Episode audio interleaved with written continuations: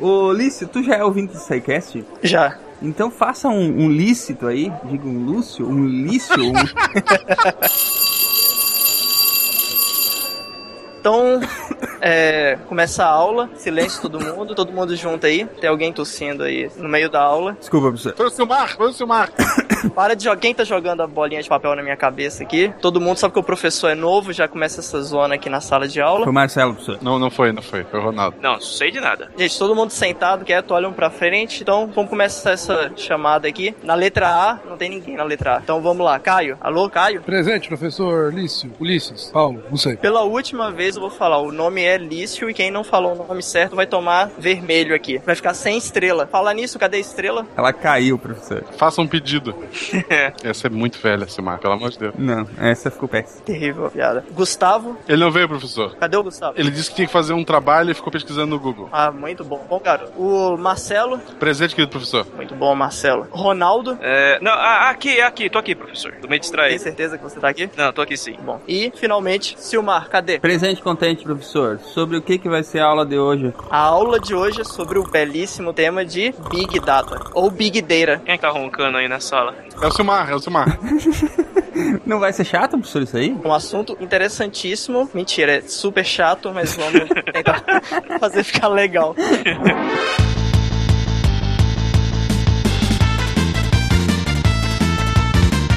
Aí, galera, aqui é Silmar de Chapecó, Santa Catarina. E Zé Pequeno, caralho, aqui é Big Data, porra.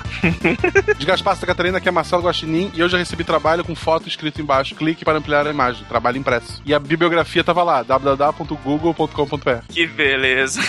Ah, Aqui é o Caio Gomes de Amsterdã e hoje a gente vai falar sobre Star Trek. O Data tá gigante agora. é culpa do Kill.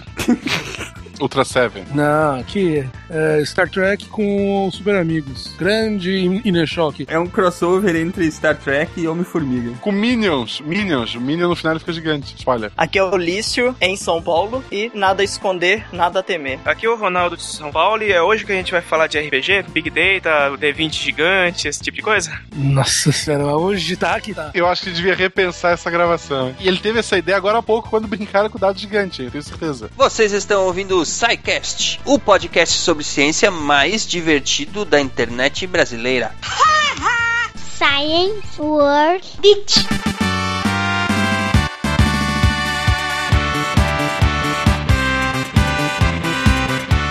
Muito bem, ouvintes, bem-vindos à diretoria, sessão de recadinhos do SciCast. E aí, Ju, como vai? É, tudo bem, tudo bem. Tá Como é que ótimo. está a sua coleção de jujubas? Ah, podia ser maior. Se os ouvintes quiserem mandar aí, estamos aceitando. Eu aceito ligações, pacotes de Anotem jujuba. aí, ouvintes, na parte do ano que vem, Jujuba precisa de muitos pacotes de Jujuba. Sim, muitas balinhas de minhoca. Coloridas. Eu prefiro as cítricas, tá, gente? Folgada pouco, né? Ju, aproveita e ajuda a falar para esses queridos ouvintes quais são as formas de entrar em contato com a gente. Sim, vamos lá. Bom, Facebook é facebook.com barra podcast, Twitter, twitter.com barra podcast e e-mail contato arroba scicast.com.br. Muito bem, e a melhor forma de enviar dúvidas, críticas e elogios é através do famoso formulário de contatos lá no site. Procure aí no menu Contatos lá em www.scicast.com.br, né? Sim, isso aí. Muito bem. O que está rolando, Juliana? Vários recadinhos aqui para esta semana. Está rolando a promoção de aniversário do SciCast, né? É. O SciCast está completando dois anos no final de outubro. O que, que os ouvintes podem ganhar? Ai, uma caixa maravilhosa com um monte de coisa que eu tô super curiosa pra saber também, gente. A gente ainda não recebeu, mas eu sei que tem. Pode falar? Não pode falar? Vamos, vamos dar algumas pistas. Tem vários Hum. presentes legais dentro dessa caixa. Tem. É, tem coisas laranjas Tem lá coisas dentro. laranjas lá dentro. Tem hashtags. Tem hashtags. tem livros. Livros. Uhum. Muito bom. Muito, Muito, bom. muito bom. Ah, mas eu sei que livro que tem. Pode falar? Ah, Não, não, pode, pode? Ainda não pode. Ainda não pode. Ah, deixar na expectativa, a gente vai contando conforme o tempo vai avançando. Mas o que, que eles têm que fazer para Tá bom. concorrer a estas? São cinco kits, né? Kits de aniversário do SciCast. O que, que é que eles têm que fazer para concorrer a esses kits, Juliana? ah, é muito fácil. Assim, muito fácil. É só gostar de Prometheus. Não, mentira. Vocês têm que ouvir desde o começo, fazer uma maratona, só que uma maratona com muita atenção e vendo cada citação, cada episódio e minutagem do que a gente falou de Prometheus, do nosso filme do coração. Exatamente. Quem isolar mais referências, né, ao Prometheus, o filme mais odiado e amado do SciCast, é só mandar pra gente lá então o número do episódio e o tempo em que a citação é feita. Quem mandar mais referências então ganha um dos kits bacanas que a gente vai distribuir aos cinco primeiros que enviarem ou aos cinco que mandarem mais referências, né? Valem todos os episódios do SciCast já publicados até o dia 31 de Sim. outubro de 2015. Oh, meu Deus, então agora, ah, agora eu vou falar bastante, né? Vamos falar pro pessoal caprichar nas referências nas referências, né? Você seria me judiar. É isso aí, quem quiser concorrer, é só se aplicar aí na maratona, que ainda tem bastante tempo, dá tempo de participar. E o que mais, Juliana? Ah, como sempre, né? Eu tô com a minha crise aqui de abstinência. Né? Quanto, que, quanto tempo que era? Quanto que a gente falou? Dez- Uma hora? 10 minutos, né? Ah, 10 minutos. Nossa, é, tá piorando. A Juliana é, a, para quem ainda não sabe, é a pessoa que cuida lá da agência Protons, a agência de publicidade que nós criamos para cuidar do SciCast no mercado publicitário.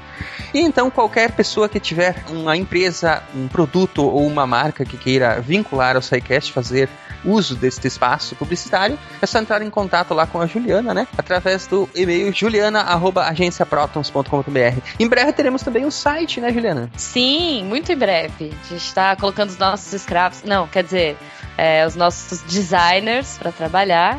E logo, logo sai aí. agenciaprotons.com.br vai ficar um site bem bacana onde teremos os cases, né? É, que a gente Vai. está, que a gente vem fazendo na área publicitária do SciCast. E o que mais para os ouvintes, né? Que querem contribuir financeiramente para que o SciCast continue, já que o nosso modelo é um modelo híbrido, que conta com o financiamento das receitas que vêm dos anúncios, mas também com micropagamentos através dos nossos patronos, né? Então, quem quiser ser nosso patrono, contribuir financeiramente para o SciCast continuar no ar, é só acessar lá o nosso Patreon, os links estão aí no site, através do, do- da plataforma do Patreon e da plataforma do PagSeguro. Acho que é bacana falar também que ah, no Patreon você tem a opção de escolher, dependendo de quanto você ah, ajuda, você pode escolher um, um dos episódios que a gente vai lançar, né? Sim, vocês Tá podem, podem participar lá na escolha dos assuntos, né? Isso é bem bacana. É, é isso aí. É isso aí. Muito bem, então vamos ao episódio de hoje. Vamos falar sobre Big Data, né? Mais um episódio bacana na área de informática do SciCast para todos os ouvintes. Tem muita gente da área de TI, né? Uhum. gosta desses assuntos. E para quem não é da TI, serve para todos, porque tem muita, muita coisa bacana ali, principalmente que é para quem trabalha com plataformas é, de informação, plataformas empresariais. Vai ter bastante informação legal.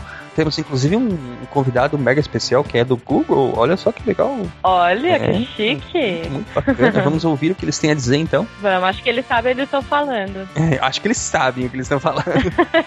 Eu, eu tenho a leve impressão É, de que sabem, né? Verdade. Mas é isso aí então. Até semana que vem, né, ouvintes? E nos vemos no próximo episódio. E é isso aí. Diz tchau pra eles, Juliana. Tchau pra eles, Juliana. Ih, André, o, Mar- o Marcelo andou, andou influenciando vocês. Ele não tá, né? Aí eu tenho que É, tá certo. Beijo pros ouvintes e até mais. Beijo.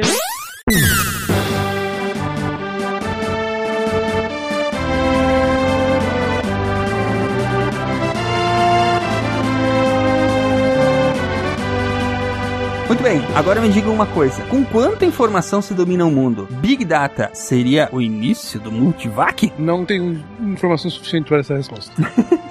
Carece de dados, é. Não há informação suficiente para uma resposta significativa, cara. Exatamente. Até onde você, você conseguiu explorar aí? é, tem realmente alguma, alguma coisa de revolucionária na forma como se explora os dados de 2000 para cá, utilizando essas tecnologias novas? Ah, revolucionário não. É, existe algo evolucionário. A grande ideia é que antes de você ter um preço para guardar os dados de maneira baixa, pequeno, a gente acabava fazendo o guardando aquilo unicamente que era necessário, unicamente que você precisava guardar para poder fazer o seu trabalho básico. Então, a partir do momento que a gente tem um- uma capacidade de guardar toda a informação que se passa e um custo a gente pode se preparar e se preocupar com isso. Então, é, você começa a guardar toda a informação ao invés da informação unicamente necessária e já pré-trabalhada, pré-tratada. Isso, você pode pensar que não é algo genialmente novo, é uma noção que as pessoas tinham, mas é uma necessidade prática. A partir do momento que isso se tornou barato o suficiente, todo mundo pode começar a guardar toda a informação. Então, não é uma coisa revolucionária, e sim evolucionária, que a gente já tinha essa ideia, só não tinha capacidade técnica ou financeira de fazer. E essas maneiras novas de usar informação, Ulício, que, que loucuras você acha que ainda vai acontecer? É, então, assim, a, as possibilidades, elas são né, infinitas. O maior clichê de todos é esse. E tudo isso que acontece hoje, ele já acontece há muito tempo. Só que hoje as pessoas estão começando a ver que tudo dela tá sendo explorado. Qualquer dado seu tá sendo explorado. Então ali, quem mora em São Paulo hoje, né, é, sabe aquele CPF na nota, que dali é uma forma de big data. E a possibilidade disso aí pro futuro, com todos os sites que você se cadastra, com todos os seus rastros que você deixa, é, é infinita. Né? Então a gente não tem. Não dá para saber aí o que, que vai vir. Então a, o grande futuro disso é o, o que, que a gente pode fazer. Então cada um descobre alguma maneira de, de trabalhar esses dados e retornar alguma coisa para as pessoas e retornar para si próprio, né? Ganhar alguma coisa em cima daquilo. E é, é onde está o futuro das ferramentas aí. É interessante assim que se tu perguntar para alguém, ah, tu gostaria que, a, que os sites que tu visita guardem sobre você? Não, não, não quero isso nunca. Tu gostaria que os sites mostrassem coisas que fossem do teu agrado, promoções que tu procura, uh, ou sei lá, assuntos que tu gosta? Ah, não, isso eu quero. Tipo, a, as pessoas querem também é, que essa, com certo limite, né, que a internet é adaptada aos gostos dela, que essas informações sejam usadas para dar cada vez melhor, uma experiência melhor para as pessoas. Isso é uma coisa que varia muito com a idade. A gente tem pesquisas que mostram que, que pessoas mais velhas têm muito problema com qualquer tipo até de recomendação. Então, tem um caso famoso de um, de um jornalista que a mãe dele ligou desesperada para ele que, que algum site, eu não sei qual, tava mostrando coisas recomendadas para ela. E ela achou aquilo uma invasão de privacidade. Pessoas mais novas que já nasceram com esse tipo de. de não nasceram, mas que, que veem isso desde criança é, são, acham isso natural e querem que isso aconteça. Então, isso realmente também é uma questão cultural e de idade que vai mudando. Então, é, não, não imaginem que nossos filhos, para eles, qualquer coisa vai ter que ser altamente recomendada e altamente personalizada para o gosto dele. Enquanto para nossos pais isso pode ser assustador. É, e o, isso, tudo isso ainda tem muito que evoluir. Porque tu passa lá uma semana fazendo pesquisa para comprar o melhor celular e o mais barato, e depois a internet fica um mês te mostrando ele mais barato para te ficar chorando com essa porcaria em casa. Na verdade, eu só queria que o Google parasse de me mostrar o maldito do HD portátil que eu já comprei faz mais de um mês. Isso aí vai levar um tempinho ainda. Então, esse é um problema que eu sempre tive. Qualquer coisa que eu procuro, eu quero comprar, eu compro, e isso fica me mostrando por mais duas, três, quatro semanas, né? E tem aí o, um conceito do marketing que se você se continua te mostrando essa informação por duas semanas, você fica mais propenso a comprá-la dentro daquele tempo. Então, isso aqui, né, tá aí uma maneira. Se a gente soubesse como que quando a pessoa já comprou e não exibisse mais esse anúncio, né, ao invés de ficar gastando o anúncio, é, um anúncio que poderia ser relevante ali, e você tá usando a mesma coisa que a pessoa já comprou, seria muito mais fácil. Ele podia começar a mostrar só os espaços em branco, né, porque eu já gastei o dinheiro. Aí eu não posso comprar mais nada. Ele podia parar de me tentar, inclusive. Ele podia começar a mostrar empréstimo, né? É uma boa maneira de resolver o problema.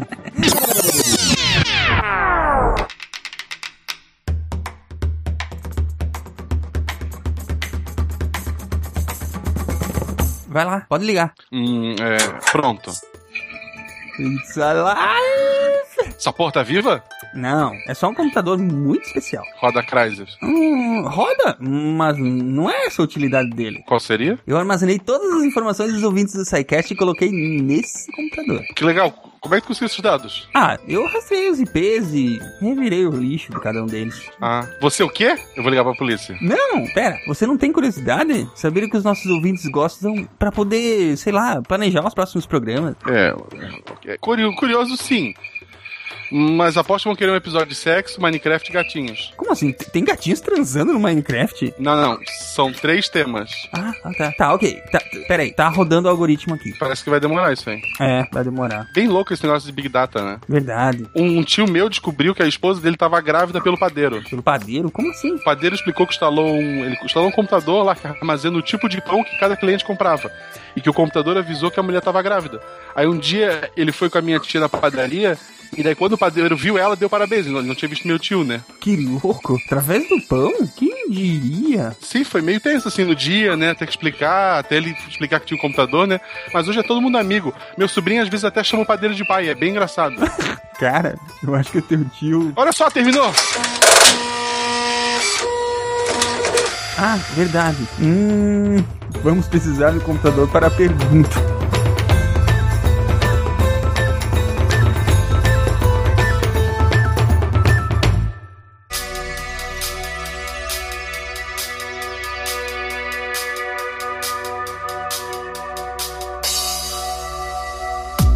Ronaldo, Big Data, Big Data, seja lá o que for isso, não tem nada a ver com data de calendário. Não, definitivamente não tem nada a ver com data de calendário. Dia do aniversário de casamento.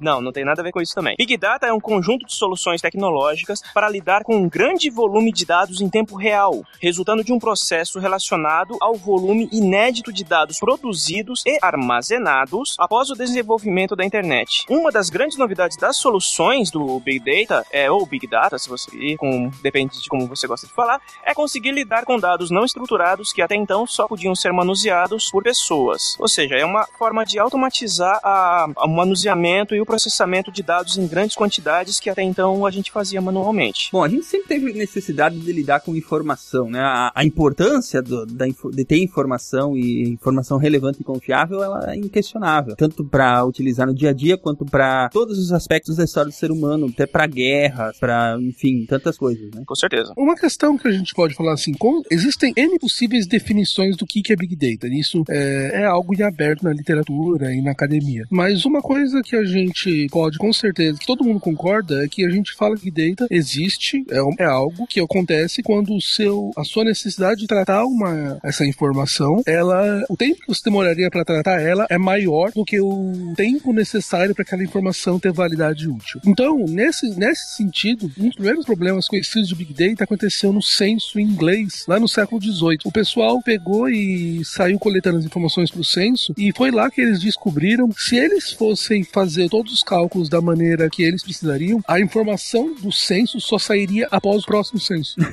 Nossa. Isso de maneira manual, né? Não tá falando nada no computador, mas lá os caras tiveram um problema que eles, pelas técnicas que eles tinham, aquela informação seria útil só depois, quando ela já não tivesse mais validade estatística nenhuma. Então, é, a gente pode falar que, assim, apesar de ser um termo que surgiu na época de internet, problemas que hoje em dia poderiam ser considerados Big Data, mesmo sem computadores, já apareceram antes na nossa história. Eu, por exemplo, eu fiz geografia, muita pesquisa que a gente fazia, dado a gente tabulava na mão. Tudo que a gente reunia de informação, a gente tinha na mão fazendo cálculo e somava isso e fazia gráfico para entender, sei lá, a parte social, a parte econômica de, de uma região, tudo no ponta do lápis, às vezes no Excel. É, então por isso que agora a profissão do futuro aí não é nem ser o cientista de dados ou o cara que vai administrar ali a, a base de dados, e sim quem vai gerar né, as fórmulas de manipular esses dados, ou seja, os estatísticos. Então para mim o futuro aí da, da- do Big Data são os estatísticos e eles vão dominar. Então a gente meio pode determinar que o, a- o sentido dos volumes de dados gigantescos e o trabalho com eles, ele, ele só, só tem sentido se ele, se ele puder ser processado em tempo hábil, ele gerar uma informação relevante em tempo hábil. Sim. É, vamos só estabelecer um, um contexto histórico. De maneira prática, quando é que surgiu o termo Big Data? É, você tem os fatores históricos que, que levaram à ocorrência disso. Um deles é, no início dos anos 2000, o preço do HD caiu de maneira absurda. Isso foi por um, por um fato que, que, que é um, foi até um Nobel da, da magnetorresistência gigante. Que, que aconteceu isso, por causa de uma descoberta, o preço do HD caiu de maneira absurda. Então você armazenar informação ficou muito barato. No início dos anos 2000 também a gente teve o início da explosão da, da computação é, pesada. A gente conseguiu começar a ter muita. é, ficou muito barato processar informação. Os computadores ficaram muito mais potentes. Mas a, a grande questão é o seguinte: é, Nesse momento, se tornou muito barato guardar e gravar a informação. E com um terceiro fato que gente pode falar, foi quando o Google lançou em 2005 um paper mostrando uma maneira de você utilizar computadores padrão, comum, estoque, é, computador que a gente tem em casa, para você poder fazer um tipo de processamento paralelo. Então ele mostrou como você poderia utilizar uma técnica, um padrão de programação que já era conhecido no passado, que é o MapReduce, para você conseguir fazer uma programa que para você conseguir mostrar montar clusters de processamento, você tem as, os três pilares desenvolvidos. Então, preço barato de armazenamento, preço barato de processamento, é uma maneira de processar esses dados. Então, a partir daí que a gente teve todos os fatores para poder fazer o que a gente chama hoje em dia de Big Data. Nesse fato, assim, como eu falei, a gente tem um milhão de definições do que é Big Data hoje em dia. A definição que eu mais tenho usado no momento é Big Data surge quando o custo extra de você gravar uma informação é menor do que o custo que você tem para decidir se vale a pena gravar aquela informação ou não. No caso, então, nós pulamos esse patamar de, de nos preocuparmos com o custo de guardar e processar isso, né?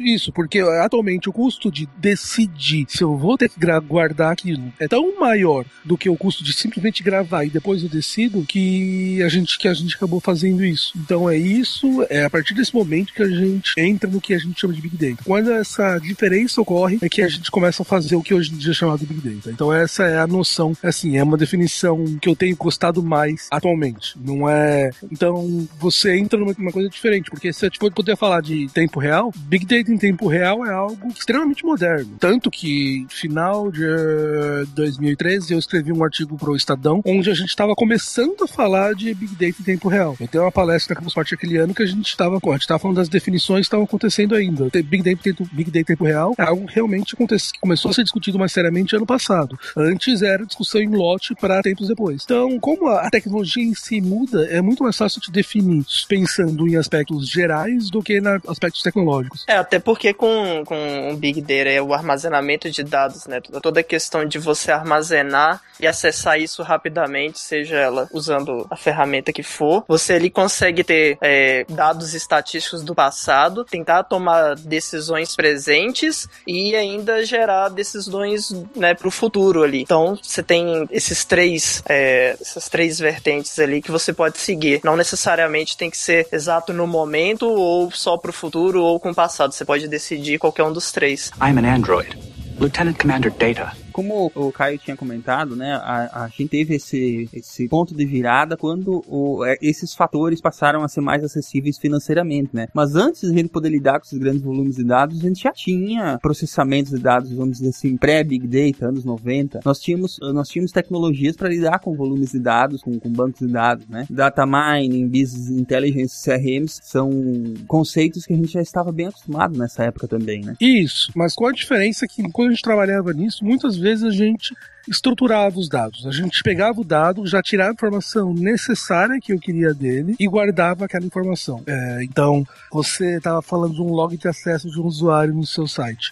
No final de uma sessão, você ia guardar quantas páginas ele olhou, qual que foi o tempo médio que ele qual foi o tempo que ele ficou no teu site, qual que foi se ele fez uma compra ou não. Então, eu estou pegando as informações e estou guardando elas de uma forma já reduzida, já com a informação tratada, porque era muito mais barato fazer isso, porque eu estava trabalhando, eu estava distribuindo o processamento em todo o tempo que a minha ocorrência estava tendo.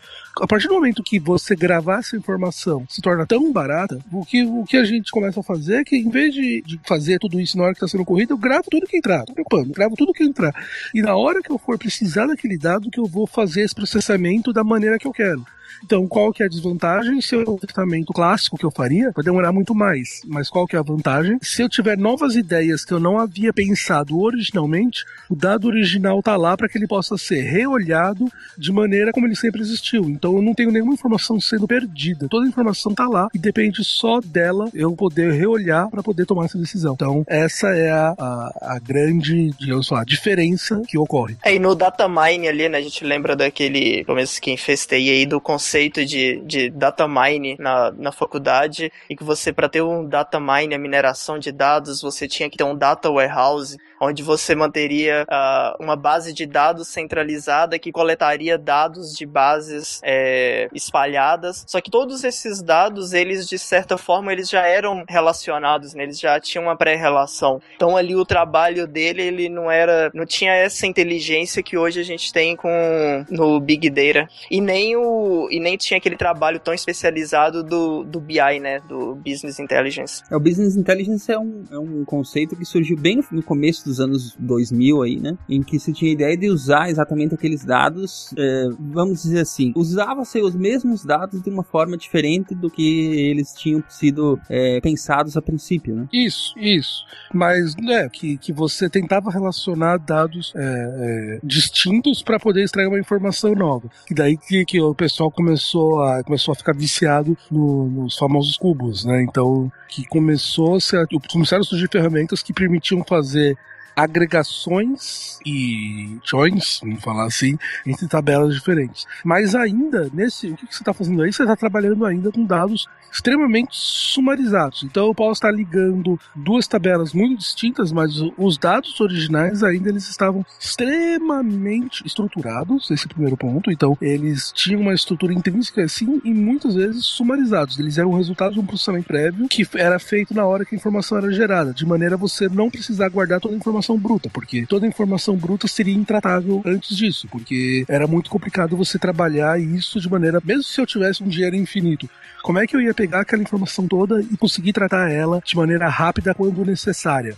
Fazer processamento paralelo é muito complicado. Sempre sabe como fazer. Você tem clusters, você tem, você tem os clusters de processamento paralelo, que, que sei lá, a IBM trabalha lá desde os anos 60, mas como programar para isso era muito complicado. Você precisava ter computadores caríssimos, não era uma coisa fácil de se fazer. Justamente aí nesse momento era aquela hora que ah, você precisa gerar um, um relatório ali de BI para diretoria, era aquela hora que o sujeito ia à noite, 6 horas da tarde, né, dava o enter no computador, rodar o relatório e ele só ia conseguir ver esse relatório no outro dia. E o que muda ali é o que para mim é, é, aquela é a quebra realmente é, do, do data mining para um big data que a gente tem hoje é justamente a maneira como você guarda e você tem acesso rápido a isso. No big data hoje hoje você pega qualquer coisa a qualquer momento, porque a maneira como isso é indexado é o grande, né, o grande cham da coisa. É o que realmente faz a diferença. Essa maneira de indexar os dados. É, eu não diria indexar, porque a rigor a gente não constrói um índice, né? Mas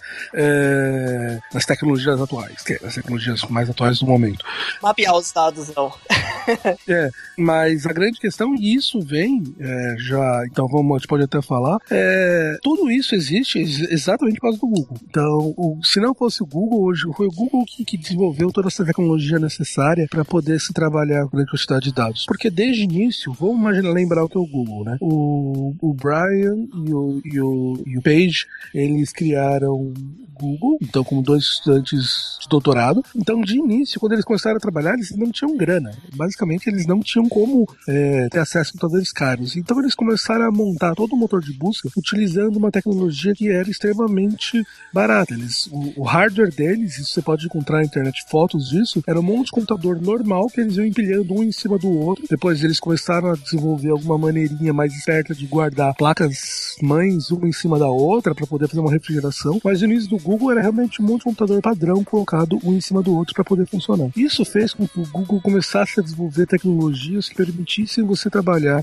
vez de você pegar computadores comuns e adicionar um deles a, ao seu sistema e ele fazer parte daquilo. E ele poder começar a já servir informação para lá. E essa, essa noção foi sendo evoluída até que eles começaram a desenvolver realmente técnicas para poder desenvolver todo o sistema deles funcionando em cima disso. Que até hoje em dia todo o processamento interno do Google, toda a técnica de programação deles, eles chamam de let it crash. Então, que eles falam que para eles é muito mais barato você ter, um, você ter um programa que é altamente replicado em diversas máquinas e se uma instância deles morrer, os outros assumirem, do que você ficar tunando para a instância nunca morrer. Então, se algum programa tem memory leak, deixa a memória vazar, outros, outras instâncias daquele programa em outras máquinas vão assumir, e quando outra morrer, outra assume, e assim vai funcionando. Esse paradigma de monte infraestrutura mais programação acabou sendo levado a que eles eram especialistas em pegar máquinas comuns, máquinas realmente baratas, e montar grandes data centers e utilizar isso na sua, na sua infraestrutura. Eles mantêm um pouco disso até hoje, não mantêm? Porque eles montam as próprias máquinas, não é? Bom, então, é, até hoje é exatamente assim, né? Só não usa exatamente a. Não são máquinas normais, né? Não é um desktop normal, mas hoje em dia são máquinas desenvolvidas dentro do Google, mas com peças de, de mercado e super condensadas, né? Então você tem ali muitas máquinas em pouco espaço, processando sempre tudo no máximo para poder desenvolver melhor. E o que o Caio estava falando aí é justamente isso, é um conceito de é um, um sistema de arquivos distribuídos, né, que você tinha o era pro sistema, ele enxergava como se fosse um sistema de arquivo único. Para quem não entende isso, é como se você tivesse é, 100 máquinas e você só enxergasse um C2 pontos, por exemplo. Então você só tinha um sistema de arquivos e ele não se importava se uma dessas 100 máquinas morrer, o sistema continua ali. Todo o trabalho é feito nesse sistema de arquivo. Ela, de certa forma, o, a maneira como o dado é salvo no disco, ele consegue replicar. E assim vai, você poderia ir perdendo máquina, perdendo máquina, adicionando máquina, sem você precisar é, de uma forma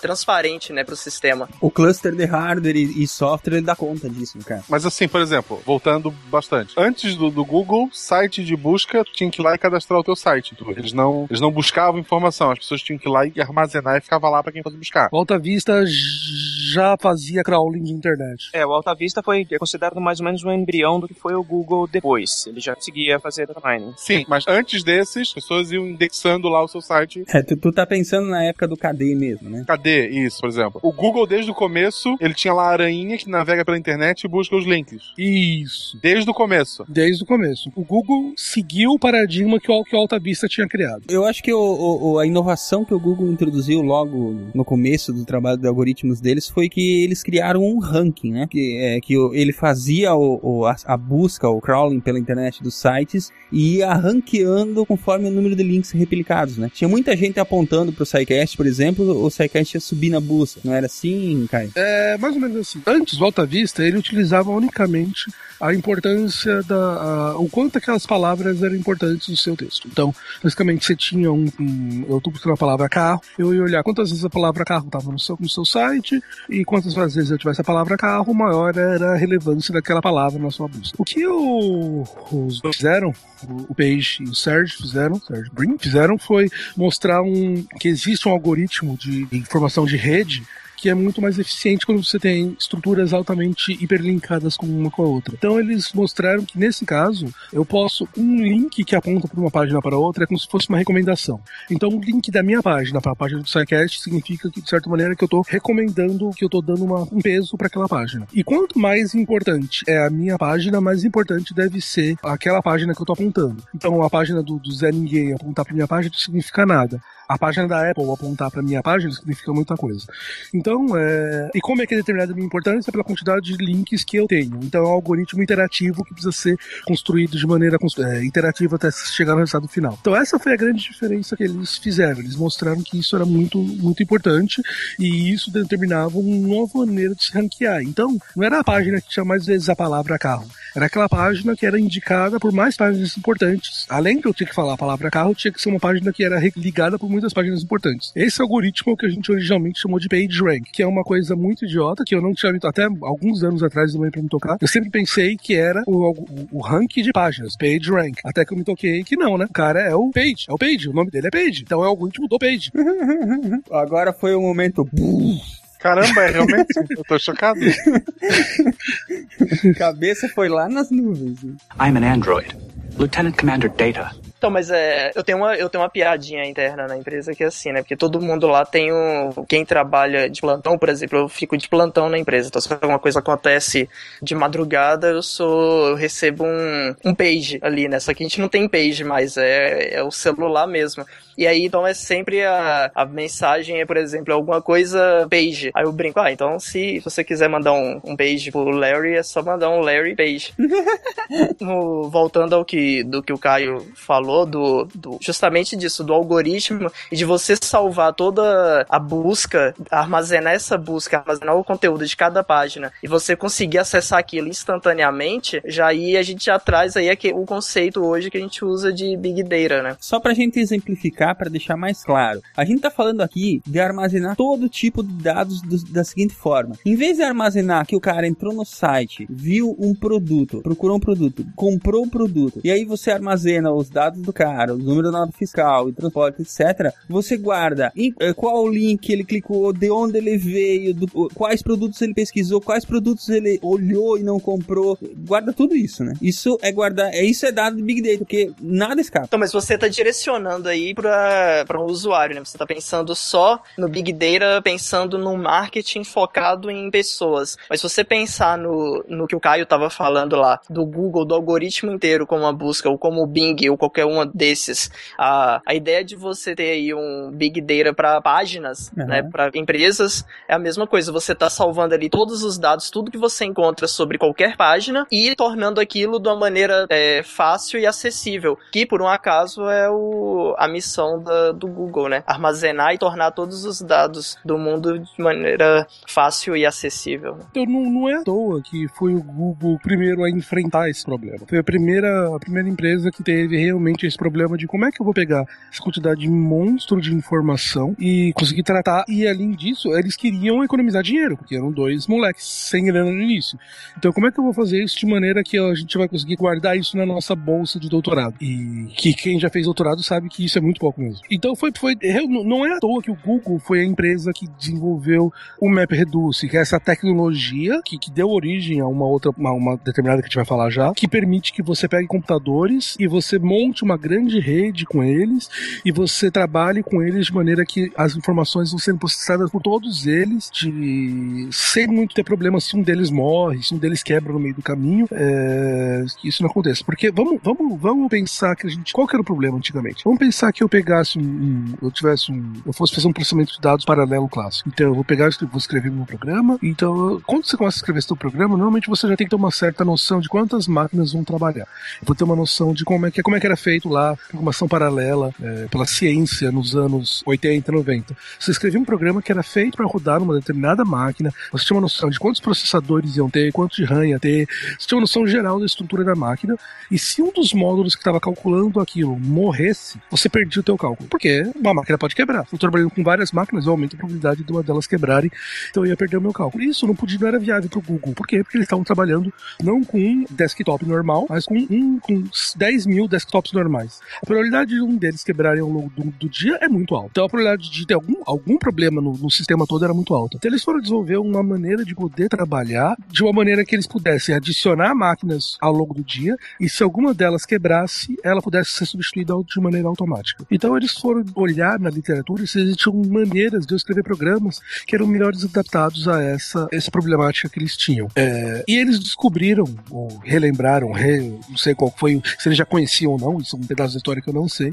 um padrão de programação que é chamado MapReduce, que existia na programação funcional, que basicamente significa que eu vou, eu vou dividir o meu processamento em duas etapas diferentes. Uma que eu chamo de map e outra que eu chamo de reduce. Eu já vou explicar o que, que é melhor, mas a ideia é que quando eu tenho isso essa, o programa é estruturado dessa maneira, eu, a gente entra numa coisa na, na, programação que a gente chama de que esse programa é embaraçosamente paralelizado. Então significa que eu posso adicionar que é que, que cada pedaço do meu código, cada má, cada carinha que está trabalhando, vai estar tá trabalhando de maneira completamente independente dos outros. Então, se eu adicionar uma máquina nova, ela não precisa saber o que os outros estão fazendo, ela vai começar a trabalhar de maneira independente dos outros. Se ela morrer, como ela é completamente independente dos outros, eu só mando para outra máquina o que aquela máquina que morreu estava fazendo e o trabalho continua, sem afetar o sistema completo. Então, eles, usando essa ideia, eles desenvolveram todo um sistema de controle para poder controlar máquinas diferentes, para poder construir um sistema e com isso tudo eles desenvolveram o, esse sistema interno do Google. Esse sistema foi publicado num paper em 2005, e daí isso vem a coisa importante.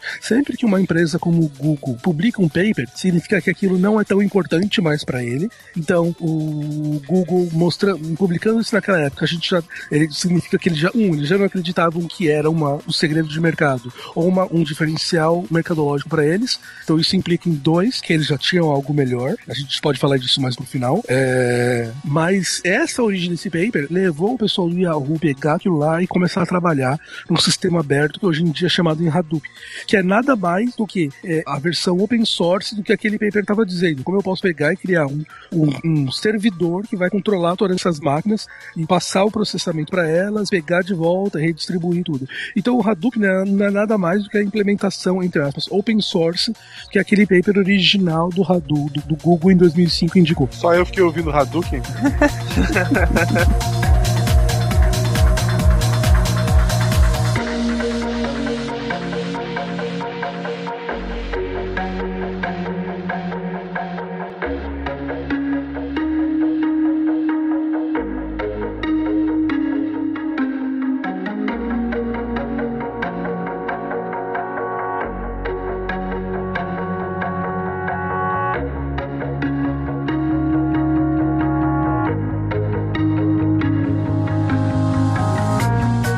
maneira como exatamente funciona, você não tem um- uma central que faça isso. Se você tivesse algum software central fazendo esse controle, então você tem o que a gente chama de, de SPOF ali, né? Um Single Point of Failure. Então se você perde, se você perde essa máquina, você perdeu o cluster inteiro, então não adiantou nem, nada do seu trabalho. Então o cluster em si, ele é como se fosse um organismo. Então você tem que pensar ali, igual no Guia do Mochileiro das Galáxias, quando eles constroem o computador para poder dar a resposta. E ele dá a resposta 42, você precisa da pergunta, daí então eles constroem a Terra. E no final, né, o spoiler do Guia do Mochileiro das Galáxias, a Terra é destruída, mas se a Terra tivesse sido paralelizada, né, se tivesse sido ali criado um conceito desse de Big Data, onde você teria várias terras fazendo esse processamento, armazenando esse dado, qualquer uma das terras poderia perder, que não faria diferença, porque todas né, trabalham da mesma forma, todas buscam o mesmo resultado em pontos diferentes do processo. É uma forma de redundância até, né, cara? Não, é uma forma de você garantir o seguinte: é, calcula qual é a probabilidade de um HD morrer quando você tem um HD. Agora, 10 mil HDs. Agora, um milhão de HDs. No Google tem alguns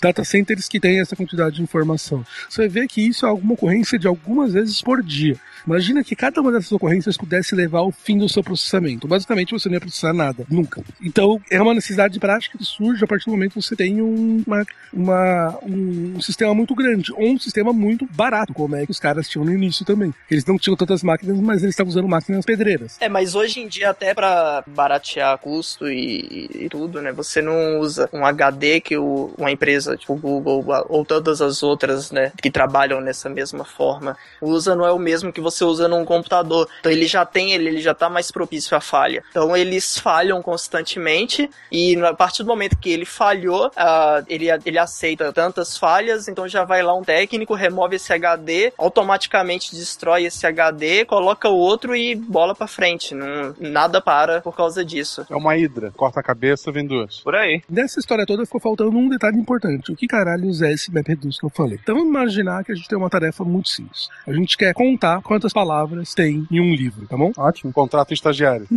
Eu posso contratar o estagiário. Ou eu vá- agora eu vou imaginar, eu podia eu sentar, pegar e ficar, sentar aqui na minha sala, pegar o livro e começar a contar a quantidade de palavras que tem. Vai demorar muito tempo pra eu poder fazer isso. Uma maneira um pouco mais esperta ia ser o quê? Eu vou pegar esse, esse livro, vou cortar em cinco pedaços, vou mandar pra cada um de vocês um quinto do livro, daí eu vou ficar aqui sentado na minha sala jogando videogame, é, esperando vocês contarem, cada um de vocês conta e no final do, do caminho eu, eu vejo o resultado que cada um de vocês teve na contagem e somo pra poder ter o resultado final. Se a gente tivesse agora, se eu- só que isso demorar demais, o que eu posso fazer? Eu posso pegar e cortar em 100 pedaços, pedir pra 100 ouvintes do SciCast, cada um contar um centésimo do livro e isso, esse trabalho vai ser feito 100 vezes mais rápido do que eu demora, originalmente demoraria. Porque pra cada um poder contar quantas palavras tem no pedacinho que ele recebeu, ele não precisa saber nada do que o outro tem. Ele não precisa saber quantas vezes, quantas palavras tem no pedaço do guaxinim para saber. O Silmar não precisa saber quantas palavras tem no pedaço do guaxinim, só preocupa na dele. Se eu quisesse fazer mais rápido ainda, eu podia dividir em mil pedaços e mandar para mil ouvintes. Observa que cada vez que eu quero aumentar a minha velocidade, a única coisa que eu preciso fazer é botar mais gente contando e mandar um pedaço menor de informação para eles. Isso cada vez vai ser mais rápido. E se um desses caras sumir com um pedaço dele do livro? Tá bom, eu mando uma cópia do pedaço do livro pra ele. Agora sim. Agora você pôs uma camada de segurança aí. Bom, não, é, não quis ser preciosista nesse detalhe, mas vamos lá. Mas acho que numa situação dessa até dá pra inferir o dado que você perdeu. Não, não, não é possível? Hum, não, não daria, né? Porque pode ser que aquele dado seja único e tudo. Mas aí, o que você faz é você manda uma cópia do dado do. Você não manda o dado. Por mais que não exista o original. você manda cópias. Então, se aquele cara morreu, o que eu falo para ele é, basicamente, então vamos utilizar uma, uma, uma analogia melhor. Em vez de eu mandar um, um pedaço do livro, cada um de vocês tem um livro. E o que eu tô falando é, Silmar, você cuida da página de 1 a 10, Ronaldo, você cuida da página 11 a 20, Guaxinim, você cuida da página 21 a 30, e assim vai indo. Se o Guaxinim agora pega e falar, ah, meu, vai se fuder, eu não vou fazer esse trabalho de bosta aí não. Ele, ele fala direto isso, cara. Direto. Quer escrever pauta? Não, vou, vou escrever o teatrinho só. É. Ah, imagino, é, é, é o típico da figura. É. I'm an android. Lieutenant Commander Data. Vez de fazer isso, agora eu falo, Lício, vai lá e pega no seu livro e olha da 21 a 30 e você conta disso agora. Então observa que a saída do Guaxinim, dele ser o, o ponto, o, class, o pedaço de processamento não confiável, não implicou em nada, porque a única coisa dele sair é que eu pedi para outra pessoa fazer o mesmo trabalho que ele ia fazer. Então, observa que, que então aí, se eu quisesse aumentar muito a velocidade, eu só vou ter que botar mais gente olhando, tendo aquela, é, contando o livro, os, as palavras para mim, e eu vou ter um resultado cada vez mais rápido. E cada um deles pode fazer o seu trabalho completamente independente da existência do outro. Eles não precisam saber que o outro existe. Eles não precisam saber que outra pessoa está fazendo outra parte. Então, por isso que a gente fala que ele é embaraçosamente paralelizado, né? Porque quanto mais pessoas eu consigo, vez eu consigo fazer um processamento, um processo mais rápido. Então, a gente dividiu esse processo agora, a gente pode olhar esse processo em duas etapas. Uma delas é, vocês, cada um de vocês foi contar quantas palavras tinham no seu pedaço. Então, é como se eu tivesse uma lista de pessoas e cada pessoa vai me dar um número. Então, eu tinha uma lista de tarefas e no final das contas eu vou ter uma lista de números de cada uma delas que teve. Essa primeira parte a gente chama de map, ou mapa, né? Cada uma delas vai pegar o seu, vai receber uma pequena tarefa de trabalho e vai realizar a sua tarefa completamente independente da outra. No final dessa tarefa eu vou ter a resposta de cada um desses caras independentes sozinhos. Depois eu vou ter uma etapa que vai agregar todos esses dados. Ele vai pegar todos esses dados e vai reduzir para um número só, que é o reduce. Então, é, essa ideia ela pode ser aplicada para outras coisas. Se eu quero contar quantas vezes aparece cada palavra em um livro. O que eu posso fazer? Eu posso pedir para cada um de vocês, eu posso eu começar sozinho e olhar a palavra A. Quantas vezes a palavra apareceu a palavra A nesse livro? Quantas vezes apareceu a palavra carro? Quantas vezes apareceu a palavra computador? Ou eu posso mandar para cada um de vocês, cada um de vocês vai olhar no seu pedacinho quantas vezes apareceu cada uma palavra, vocês mandam para mim o resultado, eu reordeno, vou agora ordenar uma lista de A a Z e agora o resultado de cada um de vocês teve e vou mandar para cada um de vocês de novo um pedaço dessa lista ordenada que vocês mandaram. Então eu vou pegar a lista de todas as palavras, ordenar em ordem alfabética, e vou pegar um pedacinho, mandar para o somar, um pedacinho para cada um, né? e vocês vão agora olhar, ah, então apareceu A 10 vezes. Quantas vezes se soma A? Quantas vezes apareceu A? Quantas vezes cada pessoa me mandou originalmente pega o resultado? Quantas vezes apareceu a palavra carro? E assim vai indo. E cada um de vocês agora vai me dar uma resposta para alguma palavra diferente. Dessa maneira eu consigo fazer um código que ele é completamente independente do, do, da quantidade de máquinas ou quantidade de pessoas que está trabalhando. E com essa estrutura, então, o Google pegou e começou. É, foi isso que eles começaram a fazer originalmente quando eles fizeram o seu motor de busca. E essa tecnologia, essa, essa estrutura de dados é que é utilizada até hoje no Hadoop. Ele, o que a única coisa que ele fez foi organizar isso de uma maneira que você tivesse um servidor que vai tomar conta de fazer essa distribuição dos dados para você sem que o, o, o usuário tivesse que preocupar. O trabalho dele é escrever o quê? Qual que é a função que ele quer que cada uma das máquinas faça individualmente e qual que vai ser o resultado que ele quer. Então, se eu pegar esse programa e conseguir escrever o meu programa utilizando essa tecnologia, é, essa maneira de programar, eu vou, ter, eu vou automaticamente poder jogar no cluster e ele vai ser distribuído de maneira paralela para todos os caras. Sendo que o próprio servidor é distribuído também. O servidor é distribuído. Eu só quero, eu quero só fazer aqui um remark importante. A gente explicou o que foi. Isso aqui que eu falei foi a, o que deu origem ao termo, onde as pessoas começaram a fazer. Mas é importante ressaltar que você fazer Big Data não, não é exclusivamente você fazer coisas usando MapReduce. Você pode estar fazendo Big Data utilizando outras tecnologias, outras maneiras de cálculo. O que acontece é que a existência de uma tecnologia dessa foi que facilitou e deu abertura suficiente para que esse termo fosse cunhado. Mas é, não significa que a única maneira que as pessoas que existe você trabalhar com Big Data é utilizando, fazendo, utilizando Hadoop, ou Hadoop nem é mais a tecnologia vigente hoje em dia, mas é, ou você fazer a única maneira de processar dados. Foi só a maneira que foi o que, que foi originalmente utilizada e deu origem ao termo. Porque é muito, é muito comum você ver as pessoas achando por aí que você só faz Big Data se você utiliza Hadoop, que não é verdade. E existem diversas críticas na, na literatura de como você escrever programas de maneira de em, em estrutura de map, estrutura de reduce, é uma maneira meio idiota muitas vezes. Não é, uma, não é a melhor maneira de se fazer. Então é, é, é, bastante, é bastante importante frisar que não, que não significa que porque você utiliza MapReduce que você faz Big Data, e dois, não significa que porque você não utiliza MapReduce que você faz Big Data. A noção é muito mais importante você se focar numa informação geral, como é que eu falei no início, do que, que é a, a, a ideia, o racional por trás, do que a tecnologia em si que você está utilizando, ou a método, o método que vai ser. Porque, como eu falei, mesmo o Google hoje em dia não utiliza mais MapReduce como a sua estrutura de dados principais. Você tem outras tecnologias hoje em dia que permitem trabalhar com estruturas de dados gigantes, algumas vezes até não estruturadas, mas que não utilizam MapReduce. Então isso é importante citar. A gente está falando de um fator histórico aqui do que aconteceu. É, mas todos eles têm essa ideia por trás que vai te permitir trocar máquinas, tudo, sem que você tenha esse problema. Isso é natural do problema de estar altamente distribuído. É, também tem uma coisa, né? Não adianta aí você ter lá uma padaria e falar assim, ah, agora eu vou estruturar, né, todos os meus dados aqui, vou colocar Hadoop e vou fazer Big Data e ou Big Data na minha padaria. Sim, não faz sentido. Se você não tem realmente Big, né, usa lá, pensa no, no termo, se você não tem uma grande massa de dados e uma necessidade de trabalhar com esses dados, não vai fazer isso, porque você vai gastar uma infraestrutura gigante, né, muito maior do que realmente você precisa para fazer algo que você não precisa, só pela, pela moda, né, ou para dizer que você tá fazendo Big Data aí. É o famoso canhão para matar uma formiga. Exatamente. E acontece muitas vezes. Você não vai, se você for, se você for contar a quantidade de palavras que tem num, num arquivo, é, você não vai montar um algoritmo de MapReduce e distribuir e tal, sendo que você pode fazer uma coisa muito mais simples. É, eu dei uma palavra muito ruim porque esse é o programa, é o melhor tipo de, de, de algoritmo que tem para utilizar em MapReduce, mas contar coisas. Mas se você for fazer algo mais complexo, muitas vezes pode ser que você possa utilizar outras estruturas. É só quis citar isso mesmo porque é muito assim, é uma coisa que você vê. É, eu tenho uma apresentação que eu dei em vários lugares, até sobre que tá Campus Party duas vezes, tudo, quando a gente falava sobre isso, e um erro muito comum que a gente vê as pessoas falando na literatura é assim, ah, é,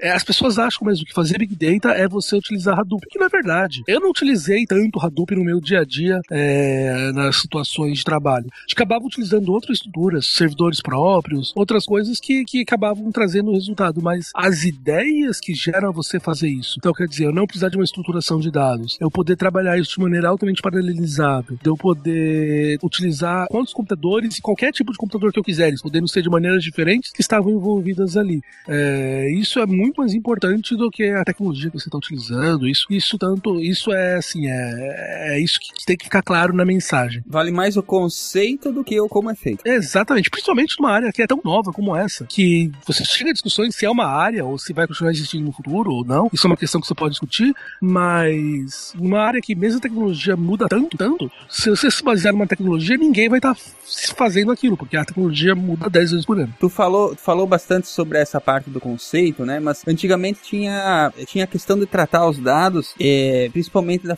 da, da, forma, de forma mais estruturada, usando SQL e tal. O, o, o que, que foi que foi utilizado de conceito da, da antiga abordagem de é, tanto de guardar quanto de tratar os dados, é, ou de linguagens que está sendo feito hoje, tanto na parte de coleta quanto de tratamento de dados? O SQL.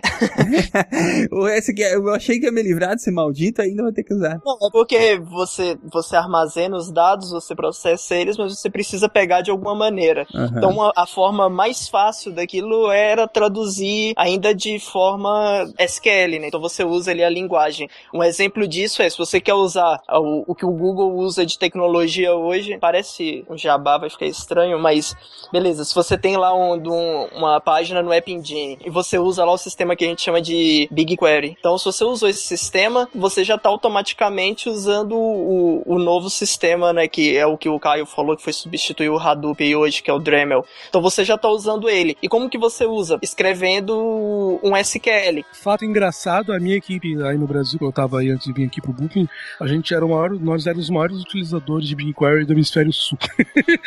a gente utilizava o BigQuery de maneira extensiva. Mas é, a ideia é que basicamente, é, vamos falar assim, é, estrutura Hadoop. As pessoas original, o Hadoop originalmente, ele é o que? Ele é um cluster que vai permitir você montar o que é um cluster. Olha eu falando tecnicamente. O que é o Hadoop? Então, vamos falar de novo que é o Hadoop. Ele é um servidor que vai te permitir fazer esse trabalho. Então, existem, o que ele vai fazer, ele vai ligar várias máquinas e vai começar a fazer com que elas trabalhassem, trabalhassem como se fosse uma grande única máquina que você vê um ponto só e, ela, e ele cuida de fazer tudo isso por trás. É, então, originalmente, eu tinha que escrever essas minhas funções diretamente, escrever um código para poder fazer qualquer coisa. Se eu quisesse simplesmente pegar e contar quantas linhas tivesse, quantas entradas diferentes eu tivesse de dado, eu precisava escrever um map, um reduce que ia poder fazer isso. Com o tempo, os caras falaram, meu, isso é um puta pé no saco, né? Porque você não vai, você não, é, isso nunca vai fazer a tecnologia adotar. Então, é, alguns caras começaram a criar novas tecnologias em cima do Hadoop, então, especificamente duas muito importantes, uma é o Pig e a outra é o Hive, que, que foram tecnologias que ele, basicamente, você escrevia um código muito mais simples e ele transformava aquilo em map reduce classe por trás. O Pig, ele utiliza uma linguagem nova, que é o PigML, não importa agora que vai o nome, mas o Hive, ele utiliza um SQL-like para poder se você escrever. Então ele vai utilizar basicamente o SQL para você poder fazer as contagens, você poder fazer essas coisas. Então se eu quero fazer em, contar quantas, quantas entradas diferentes eu tenho no meu sistema, basicamente o que eu vou estar fazendo, eu vou estar escrevendo, eu, eu, vou escrever um select tudo from, select count tudo from, blá blá blá. E o que ele vai estar fazendo é transformar isso por trás, é transformar esse, esse select count blá blá num, num código que é map reduce e mandar pro Hadoop e fazer a conta para mim. Então, se eu, se eu, se eu quero pegar e fazer um join, eu consigo fazer em map reduce. Eu vou ter que olhar todas as colunas, vou ter que ver quando bate, quando bate eu vou soltar aquele novo resultado quando tem uma coincidência do valor que eu estou verificando. Se eu escrever isso utilizando agora o Hive, ele vai, eu posso escrever como se fosse um SQL padrão, que é uma linguagem padrão de processamento de dados, banco de dados, e ele vai por trás das contas, por trás dos panos, transformar isso em MapReduce. Então você dá uma abertura muito maior para que pessoas que não sejam programadores, mas há 20 anos vêm escrevendo SQL, consigam escrever isso sem ter que se preocupar em aprender a programar em Java ou, ou utilizar um conector para poder escrever em Python, alguma coisa assim. Eles possam utilizar aquela que é a, a, a linguagem padrão de banco de dados para poder trabalhar. Então você com isso você já você fala que você não vai conseguir se livrar do SQL. É, mas é que o, o, o SQL já, ele é padrão por algum motivo, né? Porque ele, ele é muito simples de ser usado, né? Isso, ele é muito bom para você fazer tratamentos simples de dados. É, a estrutura dele é muito útil para se poder fazer realmente isso. Ele é, ele é uma linguagem completa nesse ponto. Você consegue fazer tudo o que você conseguiria para tratamento simples utilizando unicamente o SQL. E daí, nesse caso, você se restringir a fazer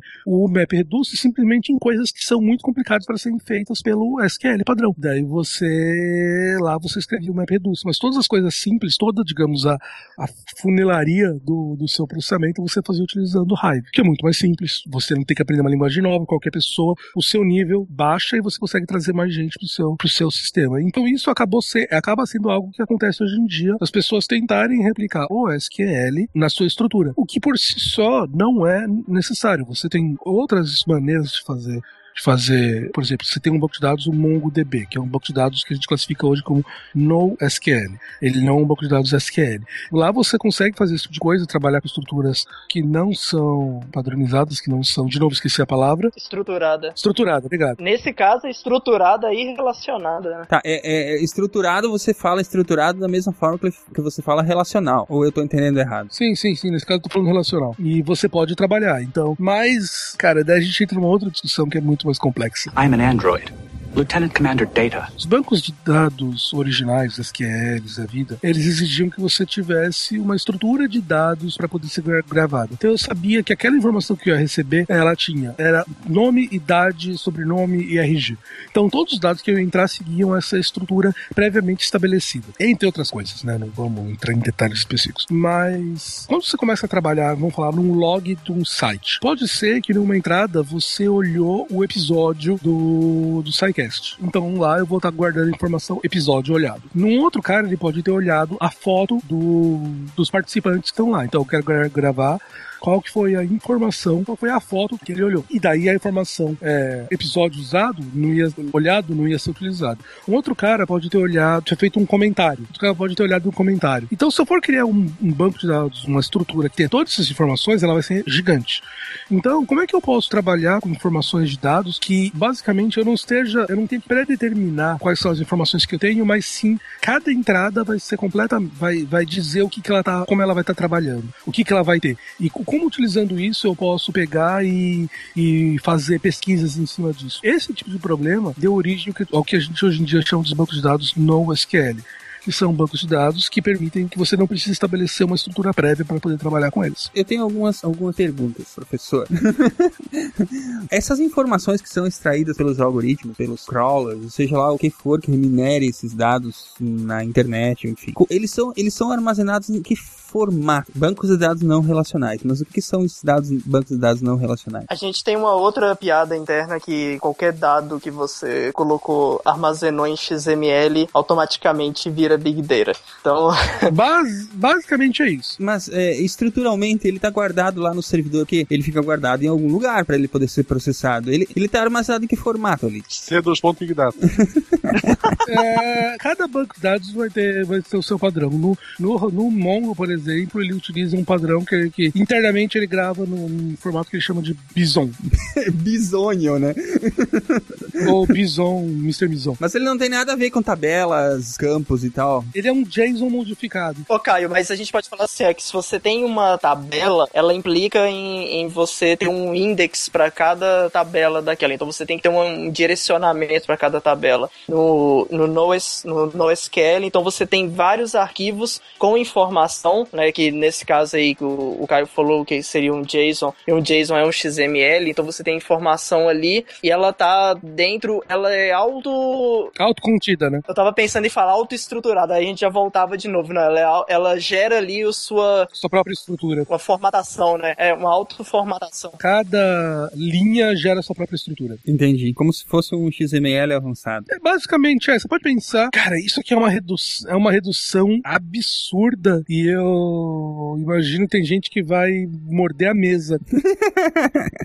a gente faz muito isso por aqui. Cara, é uma redução absurda do caso, então quem conhece, me desculpe, mas é como se todos os bancos de dados nós querem fossem gigantes XMLs. Hum, ótimo. Tá bom? E cada um deles, vamos falar assim, cada um deles vai ter o seu XML olhar de uma maneira diferente. Então você chega no limite de ter um banco de dados que não, tipo o Cassandra, que é um banco de dados extremamente famoso. Ele é um banco de dados que a gente chama que ele é chave-valor. Então tudo que ele grava é uma chave e um valor. Essa é a estrutura mais simples que você tem, porque nada pode ser menor do que uma chave e um valor. Né?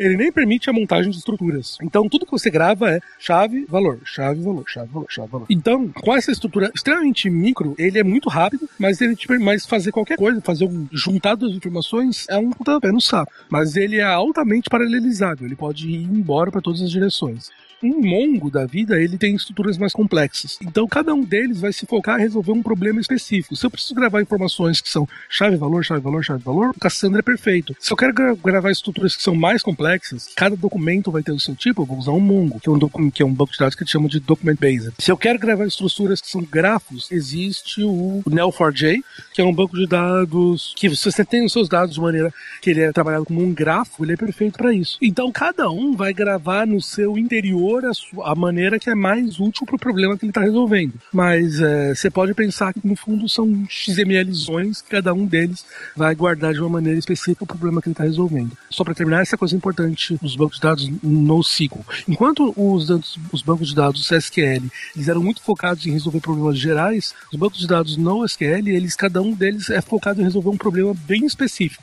Então você acaba tendo que utilizar estruturas muito mais complexas para poder resolver pro outros problemas. Então, ah, se eu quero usar um grafo, eu uso um Neo4j, se eu quero utilizar um banco de dados de documentos, eu vou usar um Mongo. Então você acaba multiplicando a sua estrutura de banco de dados, em vez de ter só um grande SQL como a gente fazia antes.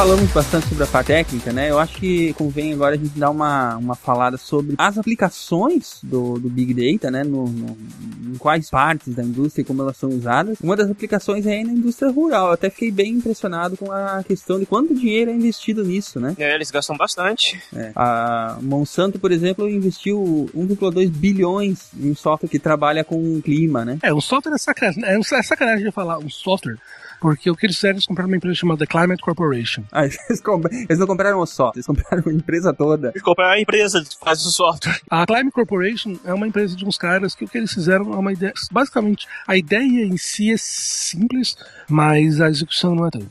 Eles pegaram e utilizaram informações de bancos de dados de clima dos Estados Unidos.